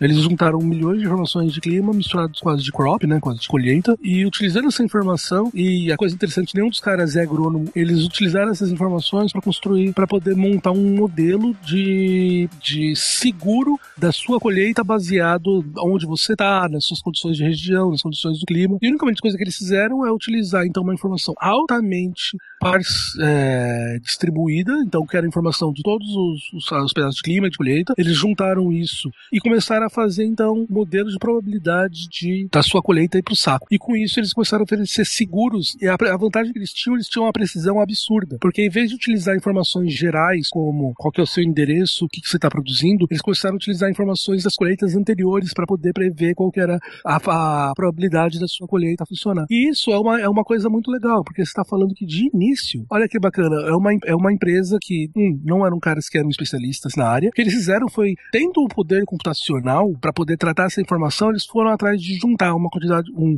dados que já existiam, mas eram muito distribuídos e muito espalhados, muito grandes para poderem ser olhados de uma vez só. E com isso, é, eles tiveram acesso a um conhecimento que já existia, mas estava oculto naquele mar de dados. Então eles desenvolveram, eles e é, aí é o outro momento que eu falo que você fazer big data não é só você ter um monte de dados grandes, é você tem que fazer algo mais que é desenvolver um, um modelo de um, alguma necessidade comercial, comercial que eu digo é uma necessidade prática dos seus dos seus dados. Dá alguma utilidade para eles no caso, né? Algum valor, in, in, imprimir valor para aqueles dados. Né? Exatamente. Não adianta nada eu tomar um de dados e guardar esses dados e sentar em cima deles. É, você tem que transformar o dado em informação, no caso, né? Em dinheiro. Então, exatamente. É, não precisa, ser, não precisa ser dinheiro. É primeiro a informação, depois dinheiro. Sim, mas senão não vale a pena todo o investimento. Não, é que pode ser informação. É, é que se você for um acadêmico, você não tá preocupado em dinheiro diretamente. Você, você tá todo, todo dia, mas não necessariamente por causa disso. Não, não é, não. Mas isso é pra comer, não pra poder fazer outra é, coisa. então. é pra mim hoje. É, você tá transformando aquilo em algum conhecimento. Você extraindo alguma informação que estava oculta naquele mar de dados. Então, o que eles fizeram realmente foi utilizar toda essa estrutura que a gente falou para poder acessar informações que já existiam, eram públicas, mas ninguém tinha tido a possibilidade de juntar todas elas e ter a tecnologia para poder falar o que, que esses dados me dizem. Então, esses caras que fazem esse trabalho é o que são os data scientists, os cientistas de dados hoje em dia, que dizem a profissão do futuro, como você ouviu falar no Globo Repórter. e esses caras pegaram essa informação disjunta que existia já e conseguiram criar uma maneira de olhar toda, toda essa informação e, e, entender como que isso implicava sobre a probabilidade da colheita funcionar. E olha que legal, então são um monte de computeiros que hoje em dia fizeram uma empresa que é a empresa mais sucedida de seguros de colheitas do mundo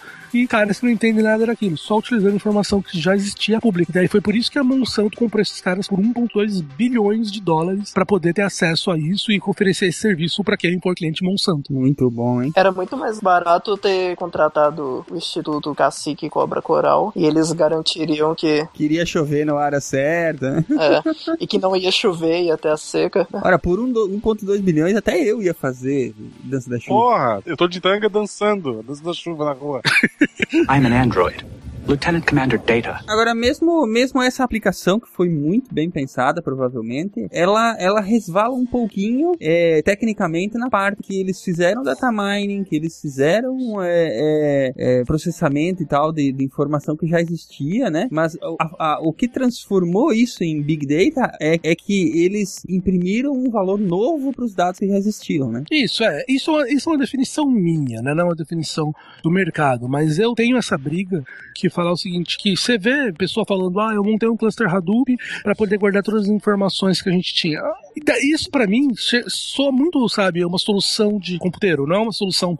Então tá, o que você está fazendo não tem valor prático nenhum, você está só brincando. Não vou utilizar a palavra que eu utilizaria normalmente na minha aula, mas porque existe o limite de besteiras que eu falo. Eu tendo a dizer que você só tá, você só pode dizer que você está fazendo Big Data a partir do momento que você utilizou essa tecnologia toda para trazer algo que estava oculto naquele mar de dados. Se você fosse utilizar tudo isso aí para depois fazer um select, olhar uma informação normal que está disponível em alguns dados de maneira direta, você não está fazendo Big Data, você está fazendo, você está fazendo, você está montando um monte de dados de maneira mais idiota possível, entendeu? Tá, por exemplo, assim, o, teve um episódio, não vou lembrar agora qual, que o Atila comentou que por conta das pesquisas em sites de busca, né, provavelmente o Google, é, na Ásia, eles conseguiam, eles sabiam que tinha alguma coisa errada lá na questão da gripe aviária, tinha muita gente procurando, procurando sintoma. É, é a próxima aplicação, que é exatamente na medic em medicina e saúde, né? Exatamente, observa, observa que aí, originalmente, o motor de busca não foi, não foi utilizado para você poder olhar essa informação. O motor de busca é utilizado para você fazer busca. Por que a gente guarda tudo aquilo, no momento posterior a gente pode pegar e falar o seguinte: ah, quantas pessoas buscaram tal palavra? De que lugar essas pessoas vieram?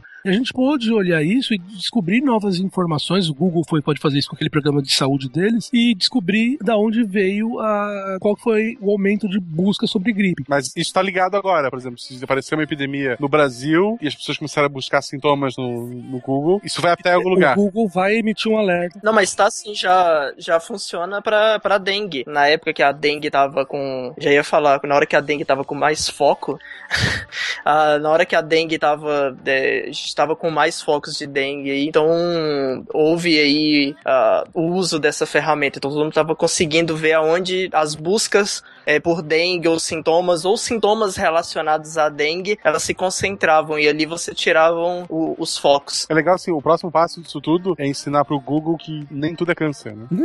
Verdade. Porque tudo que tu busca, ah, eu tô com a dor em tal lugar, tu vai procurar no Google, tu sempre cai em câncer. Que não é lupus, ele já sabe, né? Ah, Sim. não, isso todo mundo sabe. então, mas olha, olha, olha, que, olha que bacana. Você tá me dizendo é, a informação que era, originalmente, nada disso era, era pensado para poder buscar sobre medicina. Isso aí era um problema de busca. E por esses dados estarem todos guardados, a gente tem uma maneira de trabalhar com eles, então, que é toda essa primeira parte que a gente falou de tecnologia, alguém pode chegar e, e ligar, relacionar isso para tentar entender uma aplicação de doenças. Ou alguém pode ter, pegar e tentar entender uma aplicação de uma tendência de moda, onde tal palavra surgiu, em que época, em que região, que grupo etário. Então, as ideias que eu tenho não precisam ser feitas no momento que eu trabalho com a informação. Elas vão, elas vão aparecer no momento que eu gravo a informação. Elas vão aparecer no momento que eu trato a informação depois de uma ideia, ideia que eu tenho, que eu posso voltar e retratar essa informação e descobrir o que tem nela. É aí que é a diferença mesmo. Então, o Google nesse caso, a Climate Corporation no outro.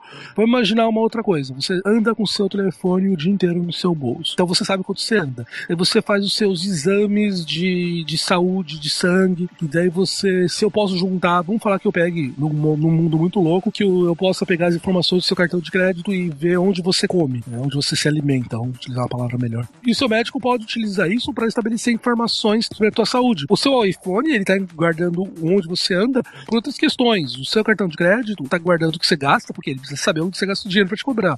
Mas na hora que eu junto essas informações que eram de fontes diferentes, de estruturas diferentes, que eram de origens diferentes e começo a trabalhar com elas todas juntas, eu posso descobrir novas informações não eram originalmente pensadas. Dá pra gente falar aí sobre uma aplicação mais simples relacionada à saúde e à telefonia telefonia celular, que foi na, na epidemia de ebola na África. A, uma empresa sueca, uma empresa não, uma ONG sueca, ela se juntou com a Orange Telecom e segundo eles, eles anon, é, anonimizaram todos os dados e a partir daí eles começaram a buscar a movimentação desses telefones, a, a geolocalização desses telefones para ver como que a população estava se movimentando dentro do país e assim eles saberem aonde poder buscar focos e conter essa epidemia, porque né, na África os povos eles são meio nômades assim, então eles sempre movimentam dentro do país, eles não estão sempre no mesmo lugar, e isso atrapalhava muito no, no foco e nessa contenção. E aí através dos telefones celulares, eles conseguiram ver a movimentação da população. Teve também aquele caso, aquele caso famoso, né, do pai que descobriu que a filha estava grávida porque a, a farmácia come, começou a mandar da, da, Target, né? Da Target, é. esse caso, esse case é bem famoso. É, é, a gente comentou esse caso no Nerdcast já, mas é, para quem não ouviu, basicamente o que aconteceu foi é, a Target, então uma famosa empresa de, de supermercados é, americana, ela, uma garota, foi fazer um, umas compras lá, lá, lá, comprou um monte de coisa. Alguns meses depois, ela recebeu em casa uma uma, uma carta é, fazendo uma promoção de coisas de bebê. E a garota era menor de idade, daí o pai ficou muito puto, porque como já se viu, os caras deram uma promoção para uma garota menor de idade, que era que, que comprar, você que está grávida, compra tal coisa e tal. E o cara quis processar a empresa, tudo. Só que o problema foi que depois descobriram que a garota realmente estava grávida. porque o que os caras fizeram foi correlacionar. Viram que ela comprou doce de leite e uva passa. Não, ou pior ainda, pessoas que compraram tal, tal, tal coisa, meses depois vinham e compravam um carrinho de bebê. Então, é, porque elas estavam grávidas e com isso eles me davam promoção. Mas eu fiquei pensando que caralhos essas, essa, essa menina comprou para poder gerar um sinal tão forte. Não sei, ela foi lá e comprou 10 potes de KY e não comprou camisinha, né? Não sei. eu jogo num negócio bem mais simples. Ela comprou uns seis testes de gravidez em, em três meses seguidos. pra ter certeza, né, cara? É.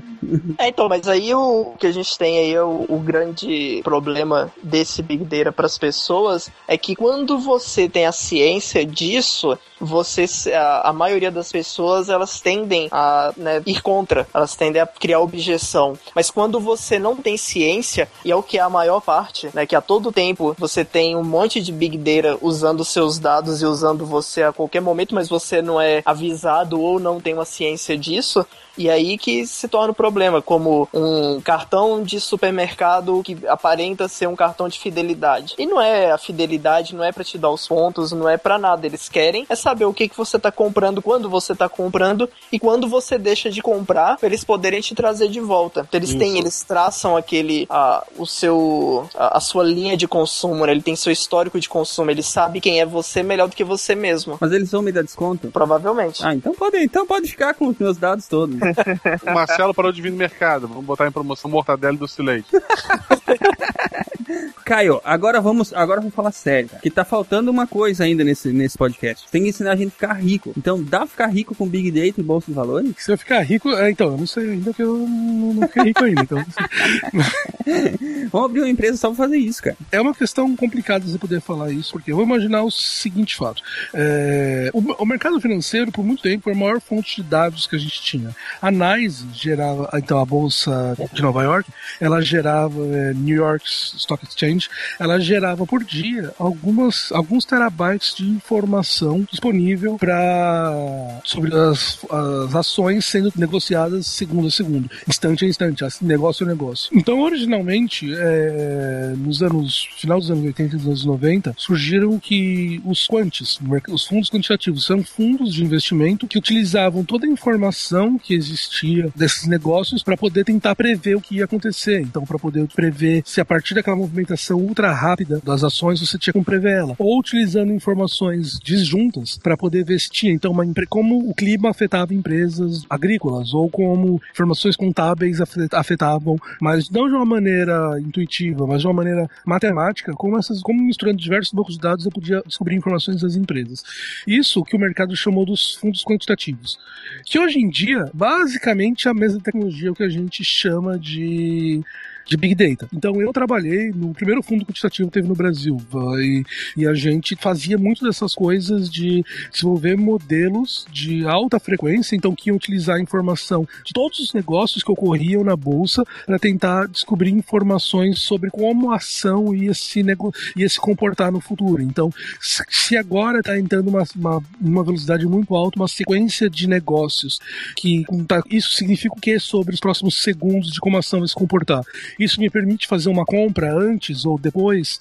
Então, esse tipo de coisa que hoje em dia a gente chama, o pessoal já vinha fazendo há muitos anos no mercado, no, mercado financeiro. É Big Data, é só que, como é mais antigo é, e as técnicas são um pouco distintas, a gente acaba normalmente esquecendo do que é se fazer. Mas, pô, tem muita gente fazendo isso e muito, muita infraestrutura de velocidade de redes, de, de estruturas de, de bancos de dados foi criadas para poder resolver esses problemas na bolsa de valores do mundo. Ah, assim, ó, eu lembro, eu li um texto faz um tempo que era parecido, mas a ideia deles era, eles pesquisavam no Twitter o nome de empresa e através de um programinha, alguma coisa assim, se as pessoas estavam falando bem ou mal daquela empresa, tentava prever um padrão. É, é um exemplo, por exemplo. Isso é um exemplo de Big Você pode falar de uma aplicação de Big Data na, na Bolsa de Valores. Exatamente isso é um exemplo que você pode citar. Se tá todo mundo gostando da empresa, pô, ela provavelmente ela vai crescer. Se tá todo mundo falando mal, ela deve cair. Exatamente, isso é um exemplo de aplicação. É uma forma de prever como é que você vai investir seu dinheirinho também. Ótimo, agora só falta dinheiro pra investir. É, esse é o problema. I'm an android.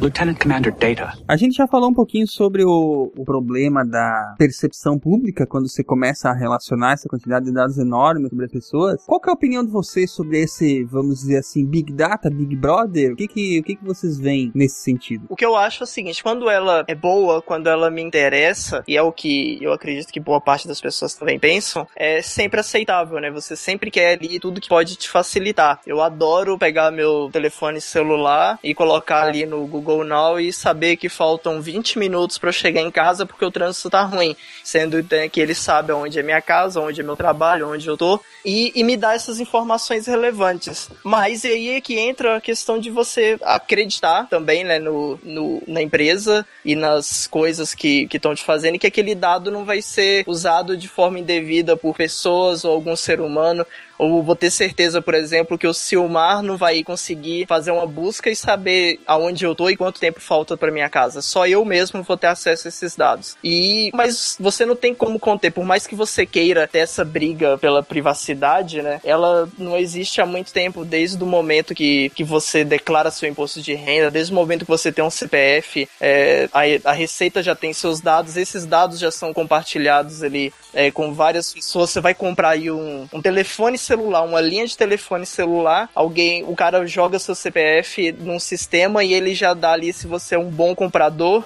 ou um mau pagador ou todo o seu histórico de vendas. Então, você não tem como correr. O que eu falo para todo mundo e desde a época que eu falava sobre privacidade para as pessoas, que eu falo o seguinte, a, a, sua privacidade é você mostrar somente o que você quer que, que saibam. Então, o que for para sua conveniência, que for legal para você, você mostra. Mas o que não for, você tenta mascarar isso ao máximo. É possível mascarar tudo? Não, mas a gente tenta, né? E, e você usa sempre aquilo a seu favor. Aproveitar o que a tecnologia tem e acreditar nas pessoas, no bom. E fora que mesmo que não tivesse um programa organizando tudo, tu, sei lá, faz uma busca qualquer no, no Twitter que seja, olha meu RG, é, anota o meu, o meu, meu WhatsApp, o meu WhatsApp, seja. As pessoas estão digitando os dados dela, sabe, estão expondo com uma ideia diferente de, do que é privado, que não é. É, então hoje já tem é, esse escancarar, né? Já mudou muito. Antigamente, na minha época, né, como eu tô velho, você não falava seu telefone para todo mundo. Sim. E, e, hoje em dia é ah, qual que é seu telefone, qual é seu WhatsApp, que é basicamente seu número de telefone. Então você tá entregando o seu número de telefone ali, que era uma coisa tão pessoal quanto o seu RG ou seu CPF. O seu CPF, para quem mora em São Paulo, no Rio, você fala seu CPF indiscriminadamente a todo instante, né? Qualquer hora que você vai comprar qualquer coisa, ah, CPF na nota, claro. Na desculpa de você ter ali uma, uma porcentagem pequena de dinheiro no final do mês, do ano ali, você entrega seus dados assim de mão beijada. E que no sistema do cara do supermercado, da farmácia, ele pode relacionar aquele CPF na hora que você colocar e tratar aquilo como uma entidade única. Então todas as compras para aquele CPF, elas já vão ser ali é, é, rastreadas, né?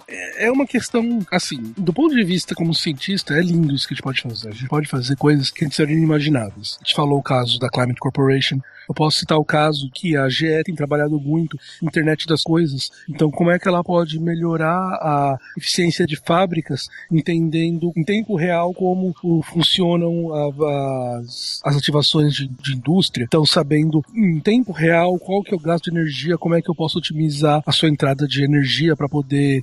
O gasto de energia das máquinas, como é que eu posso otimizar a sua entrada de energia para poder gastar o menor possível de, de luz. É, essas coisas são coisas que são lindas e você tem uma, uma. Como é que eu posso dizer? Uma vantagem que é inacreditavelmente bela em relação a elas. É, e são aplicações que podem economizar muito dinheiro, que podem fazer novos produtos que a gente nunca imaginou possíveis no passado. No entanto, uma vez que você tem esses dados, como o Lício falou, o quanto você tem direito de fazer das pessoas utilizarem para outras coisas? Um caso muito famoso que aconteceu agora, faz pouquíssimo tempo aconteceu isso, em Nova York, é, os táxis têm que andar com um GPS ligado. E essa, eles têm informação também se o táxi estava ou não em atividade, sei lá, o cliente.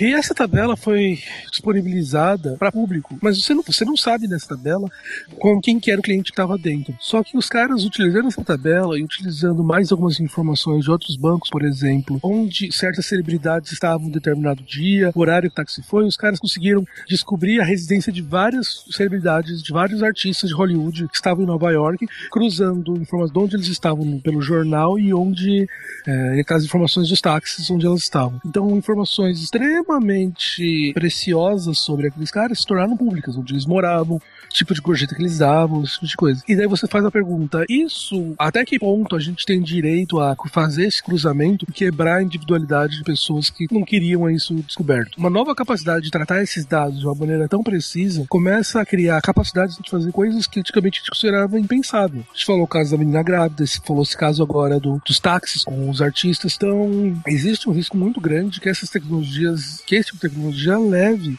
a, descober, a descobrir coisas, pessoas que a gente gostaria que ficassem guardadas para dentro, porque fossem parte do pessoal dela, do, do privado dela para todo sempre. É uma questão muito difícil, assim. A gente está no início de tecnologia e a gente não sabe como é que as pessoas vão reagir para isso no futuro. Então a gente vai ter que esperar muito ainda e vai ter, e vai ter muitos problemas onde a gente vai criar situações que a gente não gostaria. Até que a gente consiga realmente entender o que, que é permitido e o que não é permitido com base nisso. Então é, eu acho que assim, a gente tem uma ferramenta poderosíssima nas mãos que pode gerar resultados incríveis. A gente falou de alguns desses resultados incríveis que te vem gerado, mas pô, se você for olhar publicidade na web, recomendações, tudo isso são resultados incríveis que têm surgido a partir de, de algumas aplicações de, de utilização de Big Data, mas é, os riscos que a gente tem de utilizar isso para poder fazer coisas que são muito mais próximas a um Big Brother são grandes também. Então a gente precisa realmente, vai precisar de muito tempo ainda para delimitar quais são os nossos direitos e deveres nessa área. Muito bem. E vocês, não vão falar nada não?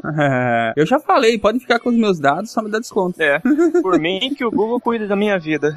O Google sabe mais da minha vida do que eu, cara. É, então, sabe e controla melhor. Não, não faria um trabalho melhor tão bom. É, é engraçado, o, é até o, o meu celular Android, o aplicativo em linha do Google, eu acredito. Ele sabe onde eu moro e onde eu trabalho sem eu nunca dizer para ele. Ele sempre diz, ah, você está a tantos quilômetros do trabalho. Eu nunca marquei, eu moro aqui e eu trabalho aqui. É, ele inferiu, né? Ele sabe pelo horário que você tá, o lugar que você tá, ele consegue estabelecer que isso é uma prioridade grande daquele seu trabalho e do lugar que à noite você vai estar num determinado lugar, exatamente. Isso, e daí eu fui, nas, nas férias eu viajei pro Rio, até encontrei aí o Dr. Silmar, aí ele começou, eu cheguei lá, ele começou a me mostrar é, locais turísticos para visitar, tipo, eu não falei que eu tinha ido lá para turismo, mas ele já sacou, se ele não tá nem no trabalho, nem em casa, ele deve estar tá passeando. Começou a mostrar só ponto turístico, quando eu voltei para casa ele me decepcionou, ele mostrou, você está tantos quilômetros do trabalho, desse filho da mãe. o que eu achei legal, assim, todo, tudo isso de Big Data, todo esse trabalho gigantesco, no fim ele tem uma função só, né? Organizar pornografia. Também. Eu sei, hein?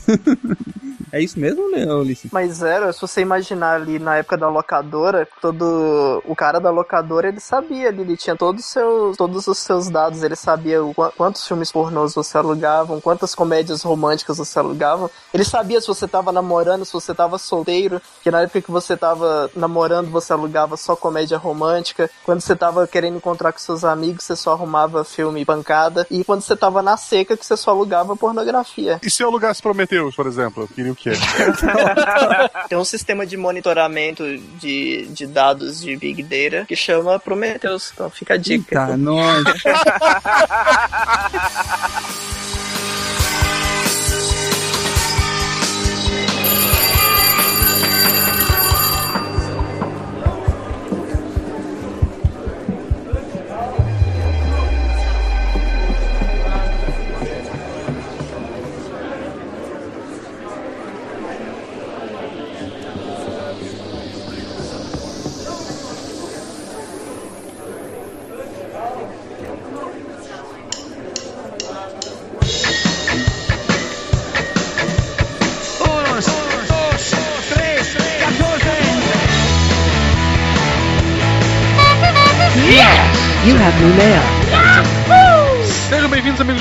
a mais um Mural de Recados, onde a gente recebe comentários, feedbacks, cupcake e o que mais você quiser mandar pra gente.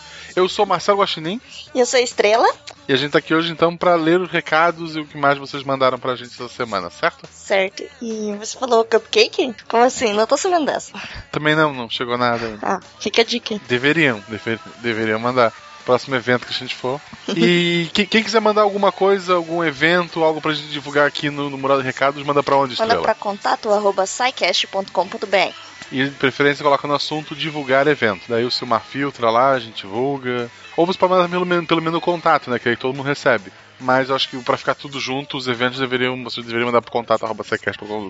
Isso aí. E a gente recebeu uma coisa engraçada essa semana. A gente recebeu um mapa do Everton Bortolini. Que mapa é esse, Estrela? É um mapa, imagina, ele teve toda a paciência de pegar todos os participantes que o SciCast já teve, convidados e tal, e colocou no mapa onde a pessoa estava. Por exemplo, se ela fala assim que tava lá no. O André Souza, um dia tava gravando lá do Japão.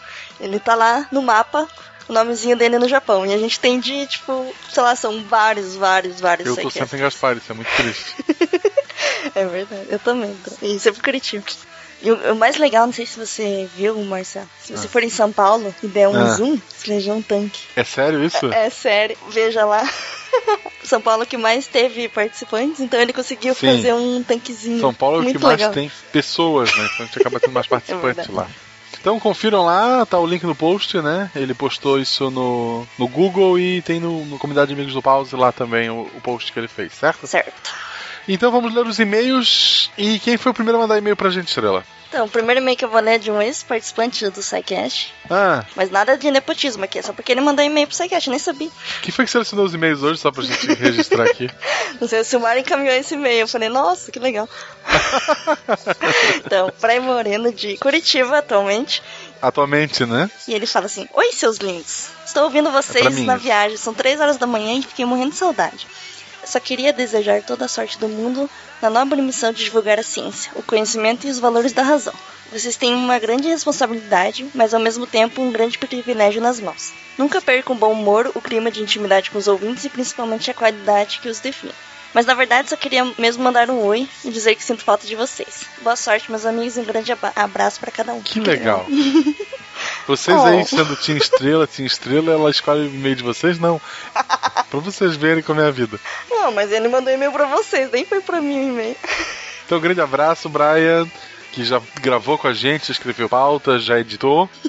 Ele saiu do SciCast antes que ele pirasse cabeça. É verdade. Então vamos pro próximo e-mail, é do Rodrigo de Gouveia, e eu não tenho relação nenhuma com ele, que fique registrado. Os dois e-mails de hoje não foram pelo menu contato, né? Então não tem aqui profissão, não tem idade. Quer dizer, vamos ler que talvez no corpo do e-mail tenha dito. Olá, Silmar e companhia. Primeiramente, quero agradecer pelo apoio e iniciativa. Pessoal, Estrela e Marcelo, não falem com o Silmar porque ele nem lê isso aqui. É, Ele já terceirizou. Ele nem. Ah, nem, nem o Twitter dele mais ele que twitta. É, Exato. é, então, de novo. Olá, Silmar e companhia. Primeiramente, quero agradecer pelo apoio e iniciativa, pois tor tornam minhas longas viagens de casa para o trabalho e do trabalho para casa mais divertidas. Que bom que ele vai e volta. É triste quando o cara vai e não volta mais. pode acontecer. Sou Rodrigo, atualmente tenho 23 anos, quase, hein? Trabalho como suporte técnico da IBM Brasil, em São Paulo. Sou recém-formado em análise e desenvolvimento de sistemas, um dos primeiros erros da minha vida. Verdade. Mas se bem que ele tá na IBM, né? Ele tá... é, Foi um foi um erro nem tão longe assim. É, pois é. Porém, me deu uma parte da visão que preciso, pois uma das, maté- das matérias foi Boas Práticas de Desenvolvimento Seguro. Boas Práticas é o nome de uma disciplina? Que legal. Onde vi pela primeira vez o que. ah, onde vi pela primeira vez o que é segurança da informação. E descobri que os filmes de espionagem, em parte, são realistas. E desde criança sabia que tinha que fazer algo assim então, depois disso, decidi a área que eu realmente quero trabalhar. E, infelizmente, e momentaneamente, não tenho o segundo idioma comum entre muitos aqui, que é o inglês. Acabei preferindo estudar japonês. Caramba! Outro erro, já que não tenho muito com quem praticar. Ele pode arranjar emprego no Japão, por que não? É, pode ir pro Japão, ou tu pode só ver anime. Tu pode virar tradutor de anime. Exatamente. Por é. gostar muito de cultura como mangá, animação, etc. É óbvio, o cara que aprende japonês é otaku, não tem nem É. Se gosta de One Piece, lá o PaxCast da Bururu, por favor. Se não escuta mesmo jeito, porque a Bururu é a Bururu. Gostaria de indicar o tema hackers, crackers e pentesters. Sobre como proteger suas informações e o mais legal, que é como a engenharia social funciona. Também peço indicação de livros ou sites onde eu possa me aprofundar mais. Sei que ainda não sou muito velho, mas me sinto um pouco impotente. Cara, procura ajuda, eu procuraria. entende? para o mercado e sem saber para onde ir. Cara, site, livro, sempre que a gente tem um episódio novo, no, no final a gente costuma colocar, né? Eu, quer ver? Eu tenho um, um site bem legal pra falar. Pra indicar de Ah. um ouvinte nosso até, que é o, o Bruno Antunes, que o, ele tem um projeto. Cheio dos nepotismos hoje, hein? Não, mas eu Pô, li o e-mail tá lembrei dele. complicado mano. isso. Não, Estrela, sério. Eu quero uma CPI aí, um lá. já vai. Então, ele tem um projeto social que é sobre segurança na internet e tal, que é bem pra pessoas mais leigas, assim. E ele tem um site chamado segurança em simplesatos.com.br, que daí eles sempre postam várias sugestões de como você não bobear e tal. Ele faz palestras em escolas, já foi, ele tava na Campus Party lá. Inclusive, ele me deu um tanque de papel em que é origami. E eu ainda tenho, viu, Bruno? Tá aqui no. Tá, então ele conseguiu jabá porque te deu um tanque de papel, é isso? Exatamente, olha só. Eu acho válido. Nunca me deu nada, nem vou falar do site dele então. Isso ou faz um gostinho de papel. Hum, origami. Deve ter, né? Deve ter que ter. Deve ter. Você tem tanque? Aham, então tem essa indicação da estrela, tem a, a parte de, dos links de cada episódio. O episódio da semana passada, os links entraram alguns dias depois do, do episódio, porque deu um problema lá. site. O site, é, o Simar tá pensando na tomada, eu acho. E daí entrou aquele post temporário, aí não botou o link, aí quem botou o post foi o Simar e não conseguia editar. Aí só no meio da semana que surgiu os links, mas tá lá, então quem não, não tinha nada pra ver do, do peixe leão e não sei das quantas, pode ir lá que os links estão colocados de volta. Sim, porque normalmente a gente às vezes nem fala sobre vários links que a gente coloca na postagem que a gente usou pra Sim. pesquisar e tal. Então é sempre bom dar uma olhada lá no, no site e ver o, o post e os links. É, já sei. Ah, vocês é, poderiam ver tal livro, vocês falam de tal coisa, podiam ver tal site ou tal livro. Já aconteceu de eu responder, não, cara, a gente viu, tá lá nos links, a gente não ficou na edição, É, né? Mas tá lá, a gente, a gente cita fontes, a gente aqui é um podcast de ciência E eu séria. queria indicar, acho que uma série super legal sobre esse assunto, que é Mr. Robot, que é muito legal sobre hackers e tal, e pelo que pessoas da área dizem, não é muito malucão, assim, sabe? Tipo, Aquelas coisas absurdas, assim, dizem que é bem perto do- da realidade. Tipo o filme Hackers. Exato. Lembra do filme que o cara entrava no mundo lá em. Aham. Tem Prometheus também, tem um robô lá, o Data, ele faz hacker e tal. Então, é, acho que deu de indicação. PS. Conheci Balneário Camboriú e Canas Vieiras há um tempo, e já amo Santa Catarina. Conheço ambos, é legal, mas eu não gosto muito de praia, não. Eu dei aula em Canas Vieiras, por sinal. Foi o último lugar que eu dei aula antes de, de mudar pra Gaspar. E, e acho que hoje eu já posso voltar lá, mas na época. Então, pretendo sair do estresse de São Paulo e viver por aí. Se tiver dicas de lugares ou empresas onde eu posso iniciar minha exploração por novas oportunidades, ficaria muito grato. Nossa. Concurso público, abriu um do, do IFSC agora. Instituto Federal de Santa Catarina. Tem vaga pra quem é formado em na área de informática, pra dar aula e pra cuidar de computador. Então, acho que é isso de e-mail por hoje. Tudo ok? Tu- Nossa, gente, hoje a gente deveria ter cobrado por consultoria. né? Sim, hoje foi, foi porque o meu e-mail a gente trabalha, sabe? A gente Pois é. Você acha que é só ler e-mail, né? Não, gente. semana que vem é o episódio 100, Estrela. O que a gente pode esperar do episódio 100? Muitas surpresas. Já é inesperável. Ou nada. Eu, eu acho que é, É um tema muito inesperado, tipo, ninguém. é inesperado pra mim que sabia que ia gravar. A gente ia gravar sobre uma coisa e de repente surgiu aquele episódio. É, e tipo, quando vocês gravaram, vocês nem sabiam que esse seria o 100. Não sabia que seria o 100, era pra ser o 90 e pouco. Tanto que ele tá gravado há meses atrás. Acho que tá bom de dica, né? Tá bom. Então, pessoal, forte abraço, uma boa noite, um bom dia, sei lá o que vocês estão fazendo. Tentando não dormir e perder o ponto. É, acordem, gente, acabou o episódio. Não, tem o Nick aqui e às vezes tem cena pós-crédito. É bom dar uma olhada lá pra ver se já acabou realmente o episódio, então. É, não, quando o Nick tá falando tu vê lá tem mais 40 segundos, eu já abro um sorriso assim, que legal, vai ter alguma coisa. Semana passada eu tinha. Deu, gente, vambora. Vamos, vamos pra casa. Tchau. Partiu, tchau, tchau.